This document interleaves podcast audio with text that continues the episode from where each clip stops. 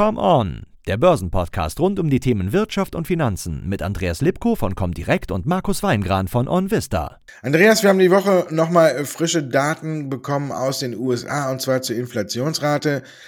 Jetzt muss man sagen, äh, glücklicherweise lag sie im Rahmen der Erwartungen 7%, so wie auch die Experten vorhergesagt haben.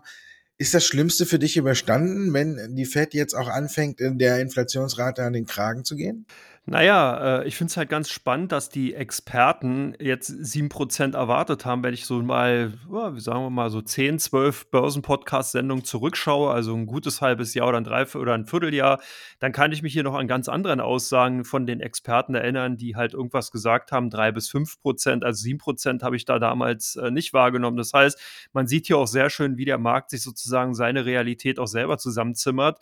Äh, insgesamt ist es halt so, wir haben einen wirklich sehr, sehr starken Inflationsanstieg gesehen in den letzten Quartalen. Das muss man ganz klar sagen. Das heißt, die Reaktion von der US-Notenbank darauf und auch natürlich die avisierten Maßnahmen, die sind ganz klar nachzuvollziehen und aus meiner Sicht heraus vielleicht sogar ein Stück weit, ja, wie soll man sagen, zu lax, weil wir einfach noch eine, eine Gefahr haben. Wir haben jetzt vor allen Dingen den Preisdruck von der Rohstoffseite gesehen, von der ein anziehenden Angebot, dem ein eher äh, nachlassenden Gegenangebot beziehungsweise eine höhere Nachfrage gegenüber einem nicht vorhandenen Angebot durch die Störung der Lieferketten führt natürlich dazu per se zu höheren Preisen, die sich daraus eben ergeben, also nicht nur an den Rohstoffmärkten, sondern eben auch in anderen ganz normalen Produkten des alltäglichen Bedarfs. Und jetzt kommt aber das Problem, dass diese Preissteigerung, die Inflationsanziehen, die Dynamik, die drin ist, die wird sich natürlich dahingehend eventuell weiter fortführen können, weil jetzt natürlich die sogenannte Lohnpreisspirale vielleicht in Gang gesetzt wird. Und da wird es dann spannend werden. Bisher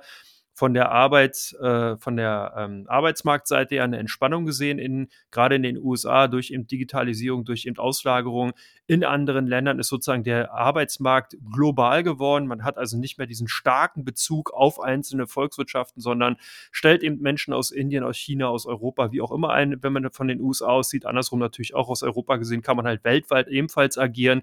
Und das hat sich natürlich auch noch alles beschleunigt. Ich glaube aber trotzdem, dass dieser Sog oder diesen Zug, den wir momentan sehen, natürlich dazu führen wird, dass eben auch viele jetzt sagen, hey Chef, ich brauche mehr Geld. Ganz einfach, weil ich jetzt zum Beispiel Benzin nicht mehr bezahlen kann oder eben natürlich auch die, die äh, Produkte des täglichen Bedarfs. Und ich glaube, in der Summe akkumuliert kommt hier wirklich ein sehr, sehr hoher Kostendruck zu. Viele werden sich noch verwundert die Augen rein, wenn sie die Stromabrechnung für das nächste Jahr jetzt ins Haus geflattert bekommen.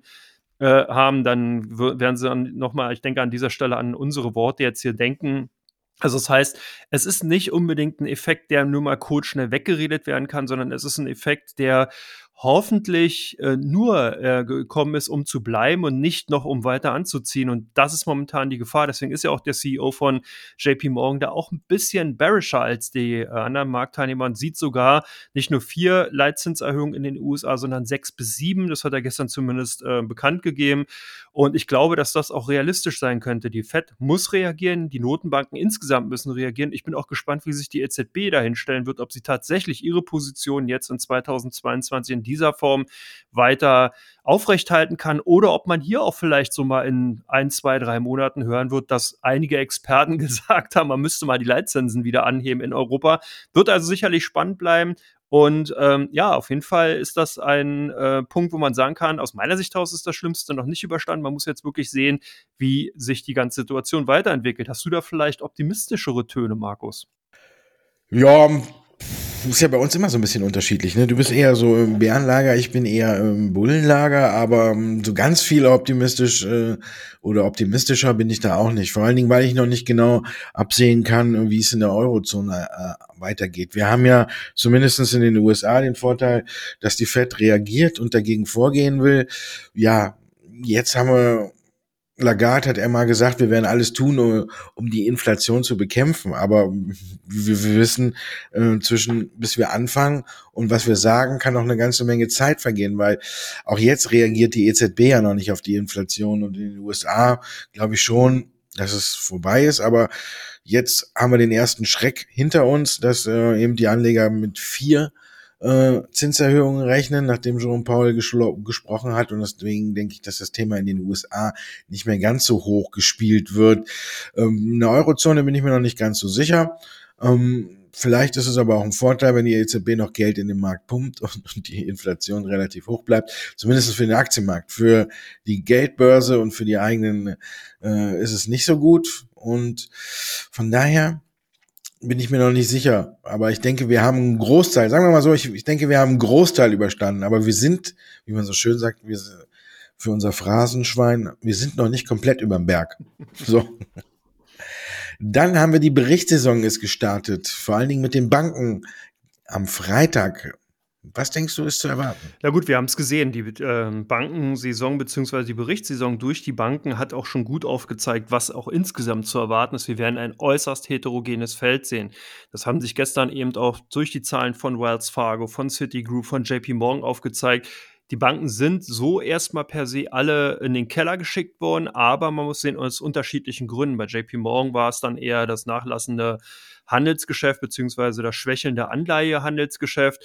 Bei Citigroup war es eben ebenfalls das Investmentbanking sowohl als auch das Privatkundengeschäft. Und bei Wells Fargo war im insgesamten, äh, sage ich mal, die Erwartung nicht oder beziehungsweise der Ausblick nicht gut genug, sodass eben viele Investoren hier doch erstmal auf die, an die Seitenlinie gegangen sind. Aber das ist schön exemplarisch für die kommenden Wochen. Und gerade im Technologiesektor, da sind eben wirklich viele, viele Tücken vorhanden, wo eben viel Interpretationsfrei äh, Zeitraum äh, oder Freiraum einfach vorhanden ist, um eben hier wirklich dann Spekulation beziehungsweise Erwartungen nicht erfüllen zu können. Und wir haben eben wirklich ein sehr, sehr hohes Level erreicht an eben Euphorie in vielen Bereichen, obwohl die Tech-Werte natürlich schon teilweise auch korrigiert haben, ist immer noch sehr, sehr viel Luft drin. Und die kann dann eben unter Umständen in der ersten Berichtssaison jetzt abgelassen werden. Und vor allen Dingen ist ganz wichtig, die Investoren schauen auf den Ausblick. Und wir haben es bei den SAP-Zahlen zum Beispiel gesehen, das bedeutet, wenn hier der Ausblick nicht bullish ist und wenn die Investoren hier nicht wirklich gecatcht werden und sagen, ja, Mensch, das Unternehmen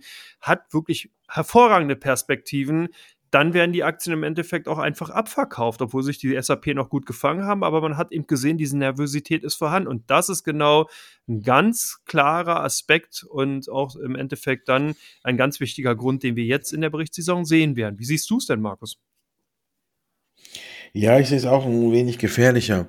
Ich glaube, dass äh, der Markt jetzt einpreisen muss, dass man eventuell nicht mehr die hohen Wachstumsraten von 2021 und äh, von 2020 dann äh, übertreffen kann. Viele haben ja oder sind ja überrascht worden, viele haben damit gerechnet, dass schon 2021 ein schwieriges Jahr wird. Jetzt haben wir aber auch schon einige gesehen, die das Niveau von 2019 übertroffen haben. Von daher wird darauf mit Sicherheit geachtet. Wir haben Delta Airlines gesehen. Hier passt der Ausblick, weil man eben Entschuldigung, so wie du gesagt hast, weil man verstärkt auf den Ausblick guckt. Ähm, hier hat man ja gesagt, das erste Quartal wird noch durch Omikron verhagelt, weil man nicht so viel fliegen kann.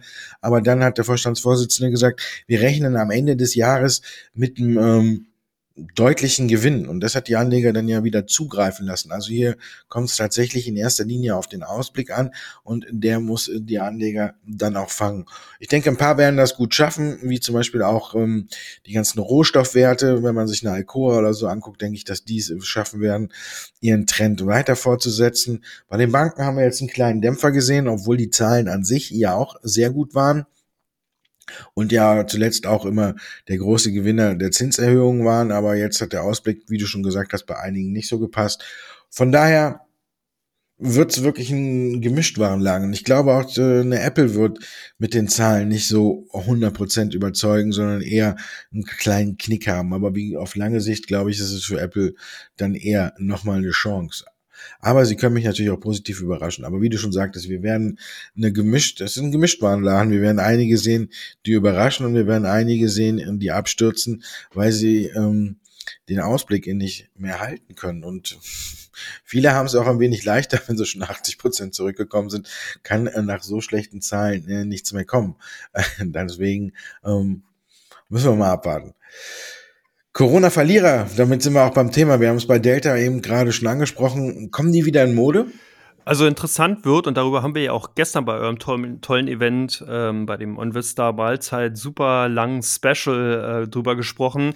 Ich glaube, TUI und Flugverkehrsaktien oder Flugzeugaktien im weitesten Sinne Fluggesellschaften werden durchaus wieder interessant, aber nicht im ersten Halbjahr. Das dauert halt noch ein bisschen. Da muss eben wirklich jetzt nachgelegt werden, da müssen Investoren überzeugt werden. Also ich könnte mir vorstellen, dass zumindest mal diese beiden Branchen tatsächlich äußerst interessant werden können. Und da ist man auch schon so einer Situation, dass man tatsächlich auch so eine kleine, wie soll man sagen, Handelsstrategie, obwohl wir das ja hier eigentlich nie machen und äh, aber sich das daraus ergibt, dass man im ersten Halbjahr eher auf Zyklika setzen kann und dann im zweiten Halbjahr tatsächlich auf die Corona-Verlierer. Und im weitesten Sinne könnte man ja auch sagen, sind ja eigentlich auch die zyklischen Aktien zum Beispiel auf dem Automotive-Sektor Coronavirus-Verlierer, wenn man so sehen will. Also es wird schon ja dieser Branchen wehren. Das heißt, die können schon outperformen. Und ich würde an dieser Stelle nur mal die beiden, wie gesagt, Flugverkehrsaktien als auch Reiseunternehmen für das zweite Halbjahr nennen, damit ich dir jetzt nämlich nicht alles wegnehme und du jetzt auch nochmal nachliefern kannst. Was habe ich denn noch? Chemie. Ja, Chemie, äh, ja, Chemie wird es, aber ist ja im Grunde genommen äh, Corona-Gewinner, wenn du es so siehst. Also wenn man sich das anguckt, äh, wie BASF und Covestro durch die Corona-Zeit gegangen sind, 2021 fast immer mit den Quartalszahlen ähm, die Prognose noch angehört äh, oder erhöht haben, kann man die ja jetzt äh, nicht als Corona-Verlierer bezeichnen, sondern ähm, ja, ich glaube vielleicht noch wir könnten noch ähm, die amerikanischen Casinos dazu nehmen. Wir hatten ja auch gestern bei dem Event, den du angesprochen hast, schon äh, Markus Koch mit dabei, der auch so ein bisschen äh, gesagt hat, wie unterschiedlich die Lage in äh, Deutschland oder in Europa und in Amerika ist, wie mit dem Coronavirus umgegangen wird. Zum einen äh, wird, wie hat das ausgedrückt, bei uns wird immer noch gefragt, und bist du geimpft? Und in Amerika wird gefragt, und hattest du schon Corona? Ähm, von daher ist da ein, vielleicht ein kleiner anderer Umgang. Also von daher wird die Öffnungsfantasie auch für, noch ein Stück weit höher gespielt. Und dann finde ich, kann man sich zu den Aktien, die du genannt hast, vielleicht noch die ganzen Casino- und Hotelbetreiber in den USA angucken. Jetzt hat man ja auch diese Streitigkeiten mit China da aus der Welt geschafft in der Woche in Macau, wo man jetzt da eine Rechtssicherheit hat, auch äh, bezüglich der Lizenzen, dass man auch da im quasi chinesischen Las Vegas weiterarbeiten kann. Und von daher, glaube ich, gehören die Aktien auch noch mit zu den ganz großen Gewinnern, auf die man äh, jetzt setzen kann, vielleicht auch jetzt schon. Und ja, von daher kann man sich hier eine gesunde Mischung äh, ins Depot holen, wenn man eben äh, schon mutig genug ist. Das war Teil 1 unseres Börsenpodcasts Come On. Wir kommen zu Teil 2.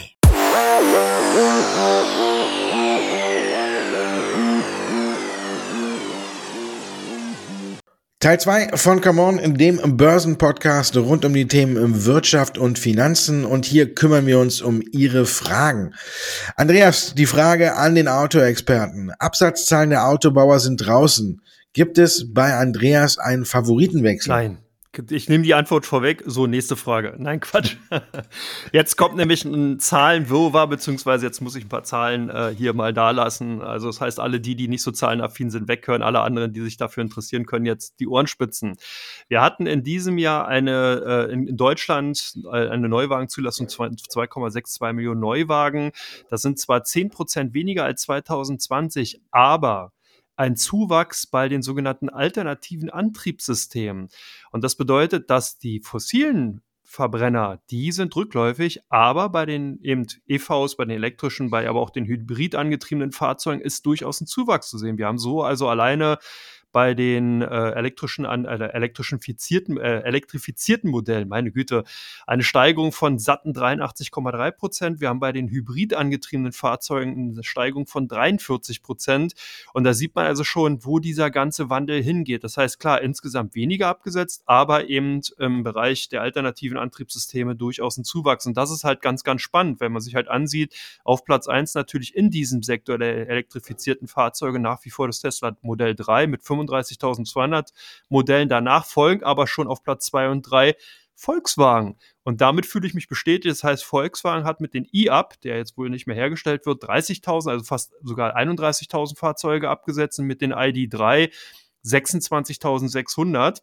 Das bedeutet, Volkswagen ist mit der Strategie, vollends auf Elektrifizierung zu setzen, auf dem richtigen Weg. Und wir haben es auch gesehen, wenn man sich die Zahlen bei Volkswagen insgesamt ansieht, dann laufen zwar die Marken VW und Skoda nicht so gut, aber Porsche und Bentley, die beiden Luxusmarken, laufen sehr gut. Und Porsche halt auch deswegen, weil man eben hier auch sehr stark, äh, stark auf Elektrifizierung gesetzt hat, eben bei den neuen Modellen, die rausgekommen sind. Und man konnte da sogar einen Zuwachs ausweisen. Also das heißt, für mich ist der Volkswagen-Konzern dahingehend nach wie vor top, die Nummer eins. Daimler bleibt auch als Nummer zwei. Ich würde also hier auch nach wie vor weiterhin eher auf die deutschen Autobau setzen, weil ich wirklich glaube, dass die Lücke zu Tesla geschlossen werden kann. Und jetzt höre ich schon die Buchrufe bei den ganzen Tesla-Janern. Ja, da müsst ihr jetzt durch. Aber das ist halt so, der Vorsprung von Elon Musk, der ist zwar noch vorhanden, aber Volkswagen und Daimler holen massiv auf. BMW sollte sich hier einfach noch ein bisschen mehr bemühen. Ich sehe, die sind auf Platz drei mit ihrem BMW i3, 12.000 Modelle. Das ist natürlich, da ist noch richtig, richtig Luft drin, wenn man halt sieht, dass alleine VW mit ID4 auf Platz 8 liegt und wie gesagt, die anderen äh, Modelle von Volkswagen 2 und 3 einnehmen. Also ich denke, äh, meinen Favoritenwechsel habe ich da nicht und von daher bleibt die Reihenfolge so. Tesla ist halt wirklich dahingehend interessant, weil es ja eigentlich kein reiner Autobauer nur ist, sondern hier ganz, ganz viele innovative Technologien eben in einem Konzern vereint sind. Man denkt hier so ein bisschen natürlich auch an die Raketentechnologie, man denkt halt auch an die Tunnel. Äh, Technologie, die man da eben äh, vorhat auszuweiten und so weiter. Also eher so ein bisschen Hans Dampf in allen Gassen oder ein Daniel Düsentrieb, wenn man mal das Ganze in Richtung äh, Entenhausen verlagern will. Aber halt nicht wirklich ein äh, richtiger Autobauer per se. Und deswegen ist Volkswagen ist für mich ein reiner Autobauer und bleibt dann auch, wenn man in dieser Branche investieren will, weiterhin mein persönlicher Favorit zumindest mal ein Favorit ja schon lange nicht mehr, Teamviewer, aber irgendwie auferstanden aus Ruinen und der Zukunft zugewandt. Mal sehen, vorläufige Zahlen treiben Kurs an. Ja, ist nur ein kurzes Strohfeuer oder steckt da mehr hinter, Markus? Gestern Morgen, vorgestern Morgen, Donnerstagmorgen hatte ich noch gesagt, ähm, äh, da steckt mehr dahinter. Jetzt muss man das Ganze wieder ein Stück weit relativieren man muss sagen, es war schon etwas überraschend, weil unterm Strich hatte, wissen wir alle, er hat Team Viewer viel Vertrauen verspielt mit seinen ganzen Gewinnwarnungen, mit seinen Absenken der Prognosen. Und jetzt hat man gerade mal, sage ich mal, fast überall die Prognose getroffen. Nur bei äh, der Marge hat man äh, ein Prozent mehr geschafft von 46 auf 47. Das muss man sagen, eine operative, also die Marge von 47 Prozent, das ist ja fast 50 Prozent von den Billings hängen bleiben, ist ja auch schon mal äh, sehr gut. Da müssen ja viele, wenn wir uns Margen bei Nordex oder so angucken, da müssen die lange für stricken, bis die, oder ich glaube, die werden niemals in diese Regionen kommen. Ähm, aber dass jetzt die Marge um ein Prozent höher ist, hat direkt einen Kurssprung von über 13 Prozent ausgelöst. Jetzt war Donnerstag kein Abverkauf, kein großer Abverkauf zunächst am Morgen, als die Wall Street noch nicht offen hatte. Und das habe ich als gutes Zeichen gesehen, weil das für mich so ein Zeichen war, dass alle, die jetzt da draufgesprungen sind, auch an einen längerfristigen Aufstieg oder Anstieg des Kurses äh, festhalten und deswegen auch die Aktie nicht sofort verkaufen. Dann hat natürlich die Nasdaq aufgemacht, sind, sind die Technologiewerte abgerauscht unter den bekannten Szenarien und dann hat es jetzt letztendlich den Teamviewer auch nochmal nach unten getrieben. Aber sie steht immer noch 50 Cent über dem Ausbruch wegen der vorläufigen Zahlen. Von daher, es ist, glaube ich, kein kurzes Strohfeuer. Es war vielleicht der erste Ansatz, dass die Anleger wieder ein wenig Vertrauen fassen. Und was vor allen Dingen dieses ganze Szenario gezeigt hat, ist, wie groß der Druck ist, wie sehr auch die Anleger lauern, dass bei Teamviewer wirklich gute Nachrichten kommen, damit man da wieder draufspringen kann, weil die Aktie ja wirklich extrem zerbombt wurde, über, ich glaube, 70 Prozent an Wert verloren hat. Und da sind die Leute wirklich heiß und die lauern auf äh, gute Nachrichten. Und wenn dann da so eine kleine kommt, haben wir es gesehen, geht's 13 Prozent nach oben. Deswegen würde ich sagen, ähm, es ist kein kurzes Strohfeuer, es ist wirklich Dampf auf der Aktie, wenn gute Nachrichten kommen. Von daher, wenn man Geduld hat und vielleicht auch nochmal einen kleinen Rücksetzer in Kauf nehmen kann, finde ich, kann man ein Füßchen in die Tür stellen. Ich glaube, es werden weitere gute Nachrichten kommen. Gut, mit den Zahlen jetzt nicht, aber vielleicht kommt ja irgendwann auch nochmal ein neuer Kunde oder sonst was. Und vor allen Dingen muss man festhalten, auch wenn es die ganzen Technologieaktien nach unten gedrückt hat. Teamwear äh, arbeitet immer noch profitabel. Wenn ich mir den Kurs angucke, dann denke ich manchmal, dass der Kurs von von einer Vusix oder so oder von kleinen äh, Technologiekonzern, der keine Gewinne schreibt. Aber man darf nie nicht vergessen, Teamviewer ist profitabel. Die Zahlen der US-Banken haben wir gesehen. Jetzt äh, war die Deutsche Bank diese Woche unter Druck, weil Cerberus den Anteil verkleinert hat. Sollten Anleger das auch tun? Ja, Cerberus ist ja aus den Sagen heraus der Höllenhund und der hatte sich ja damals bei der Deutschen Bank und Commerzbank eingekauft, um da richtig Druck machen zu können. Das heißt, man hatte hier einfach versucht, durch die Anteile, die man eben aufgebaut hat, auch bei dem Management entsprechend Einfluss nehmen zu können. Jetzt entspannt sich die Situation bei beiden Häusern. Bei der Deutschen Bank sowohl auch als bei der Commerzbank sieht man einfach, dass äh, zumindest erstmal der erste große Druck weg ist. Beide Häuser natürlich weiterhin in der ganz klaren Transformation. Das heißt, man muss eben sehen, dass man hier das Geschäftsmodell, was man früher betrieben hat, in dieser Form nicht funktioniert, sondern neu aufstellt, sich neu positioniert. Das machen beide Häuser. Äh, warum rede ich über beide Banken, Commerzbank und Deutsche Bank? Ganz einfach, weil Cerberus, wie gesagt, Aktionär bei beiden Banken ist und eben auch bei beiden Banken jeweils den Anteil um ein Drittel abgebaut hat. Und ich denke, das ist wirklich eher ein ähm, Aspekt heraus aus der Strategie von Cerberus. Das ist ja eher ein Hedgefonds, ein proaktivistischer oder ein aktivistischer Investor, wie es immer so schon heißt. Und der sucht natürlich auch Ziele, wo richtig Gewinndynamik drin ist. Die hat er jetzt gehabt. Das heißt, die Deutsche Bank hat sich ja auch ganz gut entwickelt. Man ist wieder jenseits der 12 Euro. Das heißt, im Kursverlaufstief der letzten Monate mehr als verdoppelt. Und ich denke halt, dass man dahingehend jetzt einfach nicht mehr die hohe Gewinndynamik sieht. Cerberus macht jetzt eben Kasse, um hier wieder Geld an der Seite zu haben. Was bedeutet das für Kleinanleger, die uns jetzt hier vielleicht zuhören? Ich würde die Deutsche Bank weiterhalten. Ich finde die auch nach wie vor, das habe ich gestern auch bei dem, bei eurem Event gesagt, ähm, nach wie vor spannend als Titel aus dem deutschen Aktienindex. Zwar spekulativ, klar, das muss man sehen, aber mit unheimlich viel Dampf noch hinter, weil eben hier Konjunkturbelebung in Europa, speziell in Deutschland natürlich der Deutschen Bank nochmal zugutekommt, weil natürlich auch die Perspektive, dass die Zinsen in Europa auch mal wieder angehoben werden, entsprechend auch der Deutschen Bank zugutekommt. Und die Deutsche Bank profitiert ja eigentlich auch durch die internationale Aufstellung schon davon, dass eben auch in Amerika die Zinsen wieder angehoben werden. Das heißt also, ein Unternehmen, was man aus meiner Sicht heraus nicht unbedingt ad acta legen sollte, sondern was weiterhin interessant ist. Und wie gesagt, man muss nicht immer unbedingt den Höllenhund hinterher rennen. Das wird auch schwierig bei den ganzen Köpfen. Da weiß man ja nie so richtig, wo der der eigentlich hinguckt. Ähm, ja, du hast irgendwie heute Unternehmen, die alle so ein bisschen äh, unter Feuer gekommen sind, wie Tesco. Neuer Auftrag sorgt für kurze Kursbelebung. Äh, War es das oder geht es jetzt schon weiter? Hm, ich glaube, es geht auch hier ein gutes Stück weiter. Wir haben eigentlich eine gute Woche für Vitesco gesehen, wo äh, letztendlich morgen Stanley am Ende der Woche allen einen Strich durch die Rechnung gemacht hat.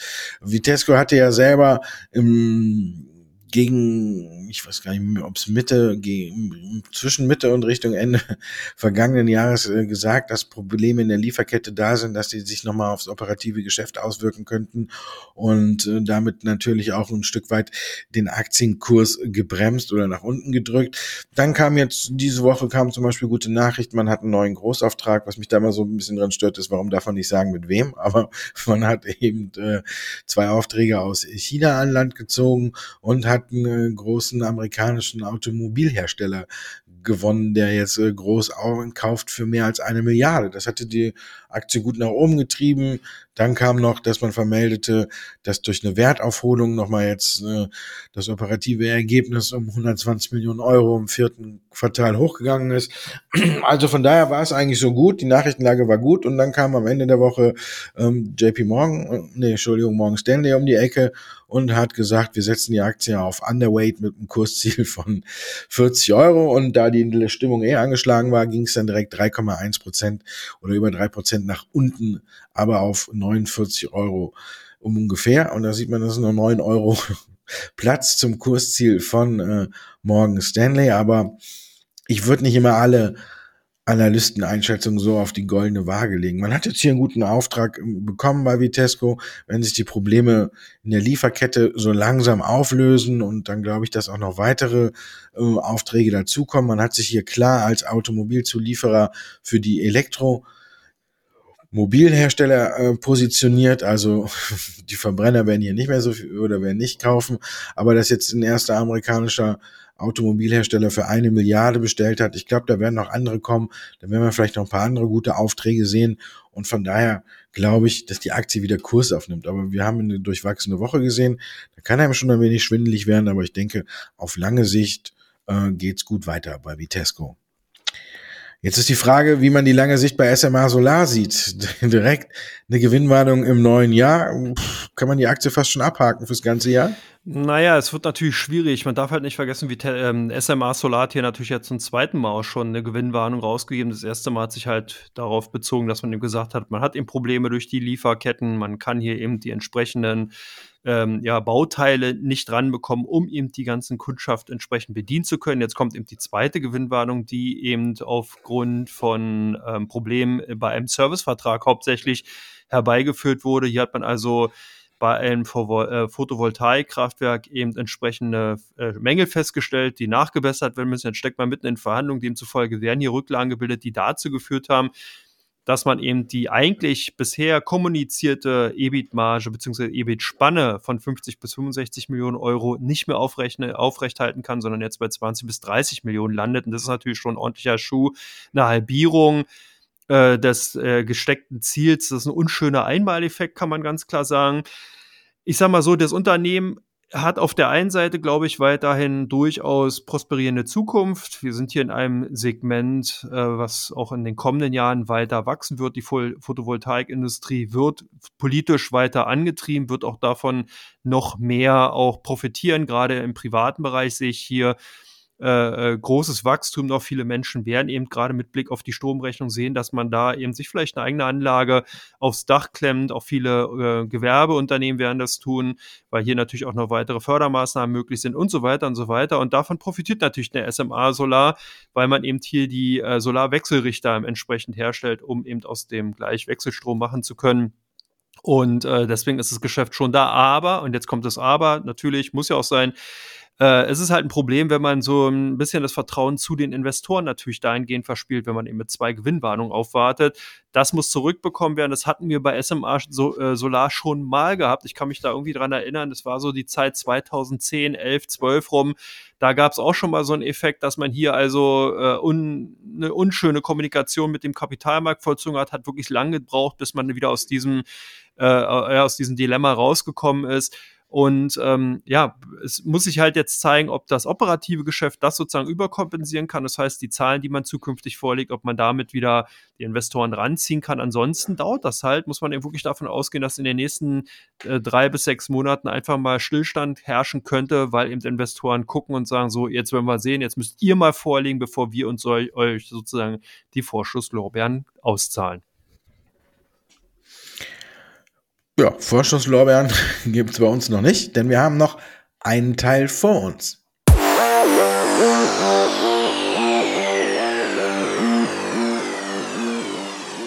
Come on, der Börsenpodcast Teil 3. Wir gucken auf die Aktien, die im Fokus stehen bei OnVista und die Aktien, die ein hohes Handelsvolumen aufweisen bei der Comdirect. Und den ersten Wert, den Andreas heute mitgebracht hat, ist klar SAP. Hier gab es heute die Zahlen und deswegen wird kräftig gehandelt. In welche Richtung? Ja, ähm, wechselhaft muss man wirklich sagen. Erst sind wahrscheinlich doch viele auf der Verkaufsseite gewesen und dann könnte man annehmen, dass hier doch einige wieder zugekauft haben. Das hat sich aber auch schon die ganze Woche so vollzogen. SAP ist nicht richtig aus dem Knick gekommen, hat so ein bisschen da hin und her gependelt, war eigentlich weder richtiger Antrieb noch, äh, wie gesagt, großer Belastungsfaktor. Am Freitag kam dann richtig Dampf rein. Und das hat natürlich mit den Zahlen zu tun gehabt. Ich glaube, wenn die Waldorfer hier wirklich noch mal ein bisschen nachschärfen können, wenn man also hier auch weiter an Expansion, vielleicht ähm, externe oder entsprechende äh, Zukäufe tätigen, damit einfach insgesamt das operative Geschäft ein bisschen aufhübscht, dann könnten die Aktien auch wieder richtig Gas geben. Ansonsten ist der Konzern momentan einfach auch schon ambitioniert bewertet und ich sehe da wenig Fantasie, aber unsere Kunden entsprechend auf beiden Seiten vertreten, von daher auch keine klare Tendenz. Philips bei euch gesucht. Da stecken bestimmt auch Zahlen hinter. ja, und äh, schlechte Zahlen sogar.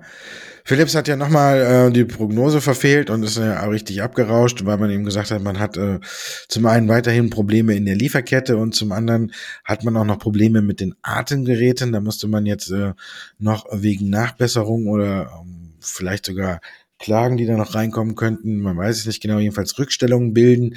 Von daher lag jetzt das äh, Ergebnis fürs vierte Quartal auch unter den Erwartungen hat die Aktie kräftig nach unten geprügelt und deswegen haben natürlich auch viele bei uns geguckt, was ist mit der Philips-Aktie los? War früher, weil es ja ein solider Wert, der immer schön gestiegen ist und ja, da ist schon jetzt die zweite oder das zweite Mal hintereinander ist, dass die Quartalszahlen nicht passen, ist die Aktie also auf einem sehr absteigenden Ast und deswegen würde ich erstmal die Finger davon lassen.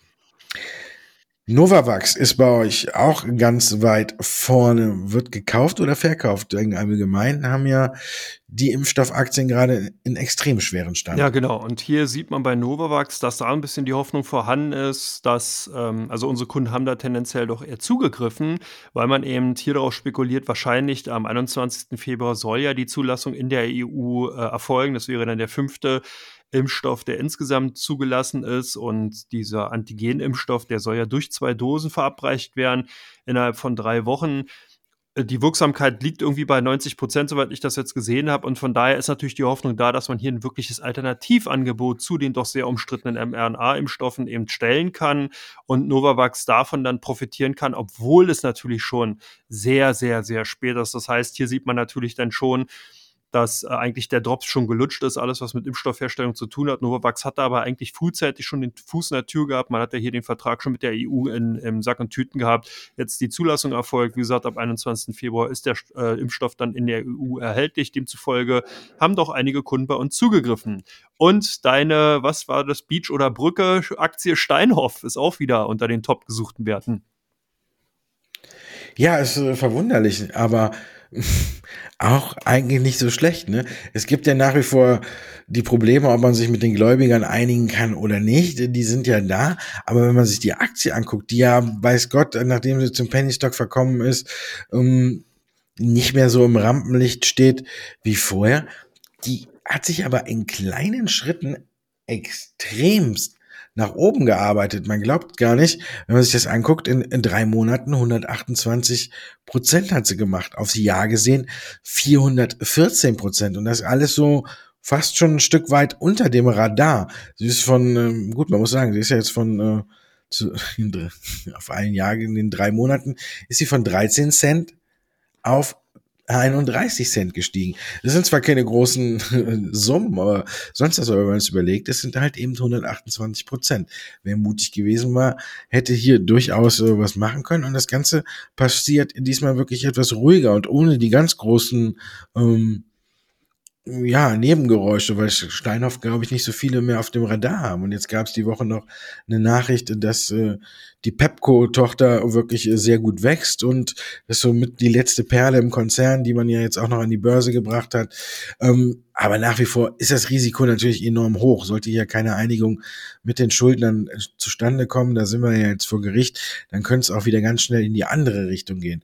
Aber so still, klamm und heimlich hat sich Steinhoff ein wenig nach oben gearbeitet. Und wenn tatsächlich diese äh, Einigung mit den Gläubigern kommen sollte, dann ist da noch was drin. Also wer ganz extremst mutig ist, der kann hier vielleicht mal ein kleines Füßchen in die Tür stellen. Aber dafür muss man wirklich äh, hart gesotten sein. Die Aktie ist ja jetzt auch, wie gesagt, drei Monate 128 Prozent, aber steht bei uns langsam wieder im Fokus.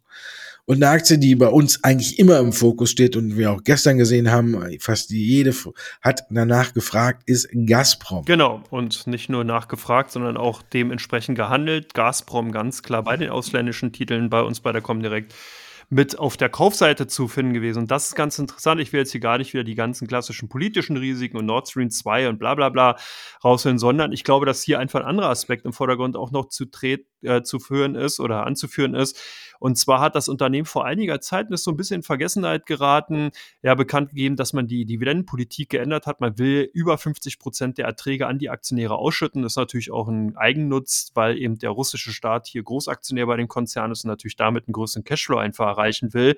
Aber wer eben als Aktionär bei Gazprom eben dabei ist, profitiert natürlich davon. Wenn man sich die Energieträgerpreise in Europa ansieht, hier Erdgas und Öl, dann sieht man einfach, dass die sehr, sehr stark angestiegen sind und natürlich Gazprom davon profitieren sollte. Ergo, lange Rede, kurzer Sinn, unsere Kunden kaufen. Und ich glaube, genau aus diesem Grund, weil eben hier üppige Dividenden zumindest erstmal für die kommenden Jahre, ein, zwei Jahre zumindest zu winken scheinen. Und bei euch jetzt die Frage, BYD ist ja auch so ein bisschen immer wieder die Frage, wo geht's hin, wo kommen sie her und ja, warum sind sie bei euch gesucht? Wo gehen Sie hin? Kann ich sagen, nach Chile. Da hat man äh, den Zuschlag für zwei Lithium-Projekte bekommen, zusammen mit einem äh, Unternehmen vor Ort. Und ich glaube, das war so der nächste ganz clevere Schachzug von Build Your Dreams, dass man einfach sieht, alles, was die machen, hat wirklich Hand und Fuß. Ich sage schon seit, ach, weiß ich gar nicht seit wie lang, dass für mich äh, unter den chinesischen Autobauern wirklich Build Your Dreams der absolute äh, Liebling ist, weil man wirklich auch hier wieder sieht, es hat wirklich alles Hand und Fuß, wie die weiter sich vergrößern, wie sie expandieren, wie sie sich aufstellen. Man wird ja gerne als chinesisches Tesla gesehen, weil man ja eben auch selber Batterien herstellt. Dann ist man aber, wenn man es schon mit Tesla vergleicht, noch ein Stück weiter, wenn man guckt, dass man schon bereits elektrifizierte Nutzfahrzeuge baut und jetzt eben der nächste Schritt für auch die eigene Produktion an Batterien. Hat man sich jetzt in Chile zwei Pro Projekte geliefert, wo man 80.000 Tonnen Lithium fördern will in den nächsten Jahren. Also da sieht man wirklich, Build Your Dreams denkt nicht von äh, heute nach morgen, sondern denkt ganz weit voraus und ist jetzt auch noch quasi Lithiumförderer.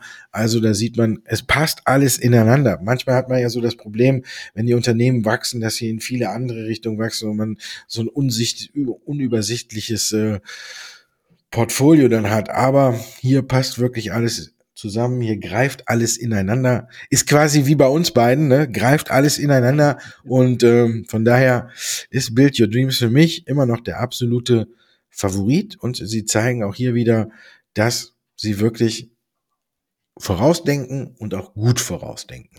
Und das braucht man ja zum Beispiel auch als Börsianer. Auf jeden Fall. Und vor allen Dingen die Woche greift auch mit dem Wochenende ineinander. Ja, das ist gut, ne?